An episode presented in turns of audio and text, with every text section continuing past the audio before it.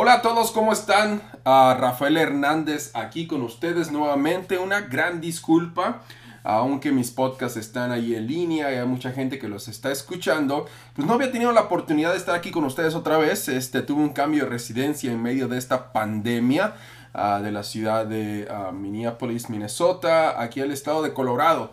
Y bueno, pues ha sido un poco caótico, así que no he tenido tiempo de sentarme y grabar y editar y esas cosas. Pero ya, suficiente, suficiente. Estamos celebrando, este, creo que es Memorial Day o no sé qué, Labor Day aquí en Estados Unidos. Hoy es, ¿qué día es hoy? Hoy es 6, 6 de septiembre del 2020. Y bueno, pues les mando un cordial saludo. Aquí nos estamos quemando, este, varios de los, de los, este, ¿cómo se les llama? Varios de los bosques de aquí de Estados Unidos se están quemando. De hecho, pues ahorita parece como si estuvieran quemando algo afuera. Y estos bosques están kilómetros y kilómetros a distancia. Y aún así el, el- el fuego llega hasta acá. Pero bueno, el día de hoy de lo que quiero hablarles es de la importancia de tener un mentor. Y bueno, es algo que yo he visto que no es, que no es algo que está en la, en la- en la mente de las personas. ¿Por qué decir, sabes? Que yo quiero un mentor, necesito a alguien? Primordialmente, por las la, la- razón por la que pienso que no está en la, en la- en la mente de las personas es que porque nuestra cultura, cultura latina, desgraciadamente, tiene mucha competencia. Tiene eso de que, ¿sabes qué? Yo voy a triunfar y si voy a triunfar, yo triunfo y los demás me están quitando el tiempo o me están jalando para que no triunfe.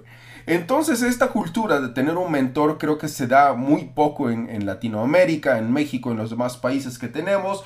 Que bueno, ya tenemos mucha gente, muchas personas en nuestra página que nos siguen. Saludos a toda la gente de Latinoamérica, que no nada más ya tenemos fans en México, pero también tenemos fans en Latinoamérica. Muchísimas gracias por escucharme, por estar en mi página de Facebook de Rafael H. Zurita.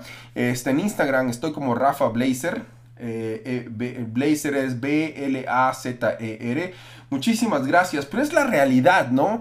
Pero créanme que tener un mentor es de suma importancia. Y se los digo porque yo he padecido esto, ¿no? He padecido estas circunstancias en las que no tenemos personas que nos, que nos digan, ¿sabes qué? ¿Vas por buen camino o vas por mal camino?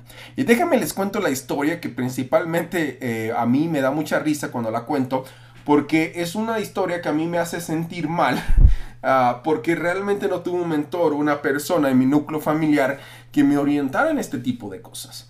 Y les voy a contar que cuando yo estaba en la primaria, en eso de eh, primero segundo de primaria, entre los 6 y 7 años, pues yo era muy bueno corriendo. Y corría e iba a competencias a correr y este, quedaba en primer lugar, en segundo lugar, por meses. Estuve corriendo muchísimo y ganando medallas. Pero iba yo solo, ni siquiera me acuerdo cómo le hice para, para empezar a meterme a este grupo de, este, de carreras, ¿no? Pero iba con todos mis compañeros de primaria y era, era rápido, y era rápido. Entonces, ¿qué pasó? Que mis zapatos se rompieron y entonces habría que comprar nuevos zapatos. Y fui con mi madre, este, mm, la adoro a mi madre y no es culpa de ella porque pues vamos a hablar de lo que es la importancia del mentor. Pero me compró los zapatos que yo quería porque estaba corriendo y me estaba yendo muy bien en, la- en- en las, corridas, ¿no? Y en las carreras. Y entonces yo, sin tener quien me mentoree, sin tener quien me diga o que sepa mejor cómo son estas cosas, pues fui a agarrar estos zapatos que eran unos botines blancos. Después de correr con unos preciosos Panam, súper ligeros, pero que de una calidad ah, cuestionable, pero escogí estos botines, tenis, que decían sprint. Y yo en primaria, de mi inglés limitado, en el cual nunca hubiera pensado que iba a terminar viviendo en los Estados Unidos, muchísimas, muchísimas décadas después, pues me compré estos botines que decían sprint, porque según yo, me iban a dar la velocidad para ganar todas las carreras, porque sprint en inglés para mí era rápido. Y entonces dije, madre, pues cómprame estos zapatos porque estos son los que me van a hacer el corredor número uno de Veracruz, México. Pues ya me compró los zapatos mi mamá y me los puse y en la primera carrera quedé casi en último lugar, señores. Porque esos zapatos eran pesados, horribles, incómodos y esa carrera que hice con esos zapatos fue la última carrera que tuve. Y bueno, no sé qué hubiera pasado, los hubieras no existen, la vida te da por donde te debe de dar para que llegues a donde tengas que llegar. Pero pues no me volví un corredor y perdí por tener los zapatos erróneos, porque eran horribles y nadie me recomendó, Rafa, esos zapatos están mal, esos zapatos te van a hacer lento, esos zapatos es la cosa más tonta que puedes hacer. Nadie, porque yo no tuve ese mentor. Entonces, esta, esta anécdota que les cuento, esta cosa tan simple, nos da una oportunidad tan grande para aprender qué es lo que es esto de, tener un mentor, ¿no? Y un mentor es aquella persona, hombre o mujer, que está en algún lugar de la cima a la que tú te diriges, que ya le ha tomado trabajo llegar a, ese lugar, que puede orientarte y decirte las cosas que estás haciendo bien y las cosas en las cuales puedes tú mejorar. Y mucha gente en México y en Latinoamérica pues no sabe ser mentores tampoco o no se piensa en eso porque no se da la cultura. Pero quizás podemos presionar a la cultura tratando de que nosotros desde la parte de abajo hablemos con personas que nos digan, ¿sabes qué? Puede ser mi mentor. Y entonces esa persona decir, pero ¿por qué voy a ser yo tu mentor? Porque sabes que yo te admiro. Porque sabes que yo veo en ti una persona a la cual yo quiero llegar. ¿Ok? Y créame que si ustedes buscan un mentor y le dicen, ¿sabes qué puede ser mi mentor? Esa persona notablemente va a decir que sí. ¿Por qué? Bueno, porque em, estamos cambiando, estamos en una cultura que está cambiando y la cultura eh, latinoamericana de que, de que somos egoístas está cambiando. Y bueno, y esa persona siente un poco de, de, ánimo al, y privilegio de poder enseñarle a otra persona porque se siente bonito, ¿no? Yo muchas veces trato de mentorear a muchas, a muchas personas a contra, en contra de su voluntad pero ha salido muy satisfactorio. Uno de los chicos eh, que yo he mentoreado por los últimos cuatro años, este, la semana pasada recibió un depósito en su cuenta de la cantidad de dinero más grande que hubiera tenido en su vida. En pesos mexicanos, cuando yo trabajé con él hace cuatro o cinco años, pues estaba ganando 3 mil pesos al mes, que son 150 dólares al mes, y era muchísimo para él, ¿no? Pero entonces esos 150 dólares eran parte de algo que yo le daba para que él hiciera las cosas que yo le decía, que era, era como que una, una beca para una, una, parte de mentorearlo, ¿no? El día de hoy, pues él está ganando tanto dinero como un doctor y le va muy bien. Y entonces me hace pensar, si yo a él le hubiera dicho hace cuatro años, ¿sabes qué? Tú me vas a pagar 500 dólares al mes por, por ser tu mentor. ¿Qué hubiera dicho él?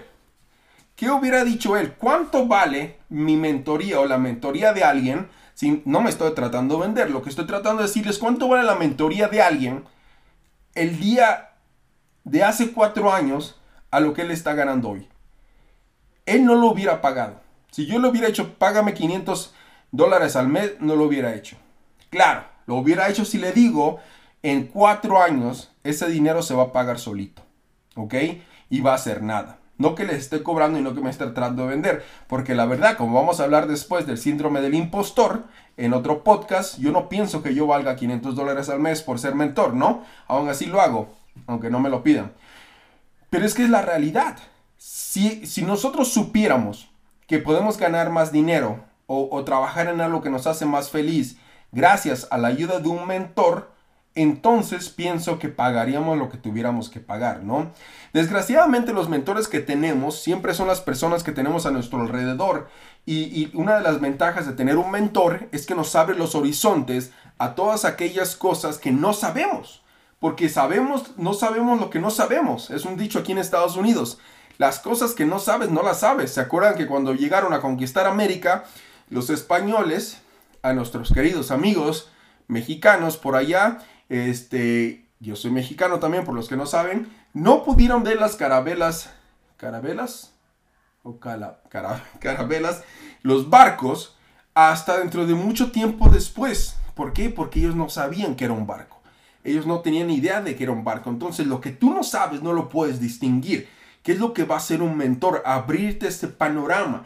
Porque para nosotros, como yo, por ejemplo, que crecí sin un padre, mi madre no me podía dar la idea de qué cosas de, que tenía que ser, que hasta dónde podía yo llegar. ¿Hasta dónde podría tratar de venir a Estados Unidos y triunfar y estar al tú por tú con los americanos en, en cuestiones de empleo? No lo sabemos. Y el mentor es lo que va a hacer por ti. Esas son las partes que va a hacer por ti. Porque queramos o no, siempre porque los hijos de los ricos siempre son ricos. ¿Por qué? Porque tienen esa mentoría, porque tienen esa atracción. Y los hijos de pobres regularmente somos pobres. Y es la realidad. Porque siempre vemos a nuestros padres como el ejemplo a seguir.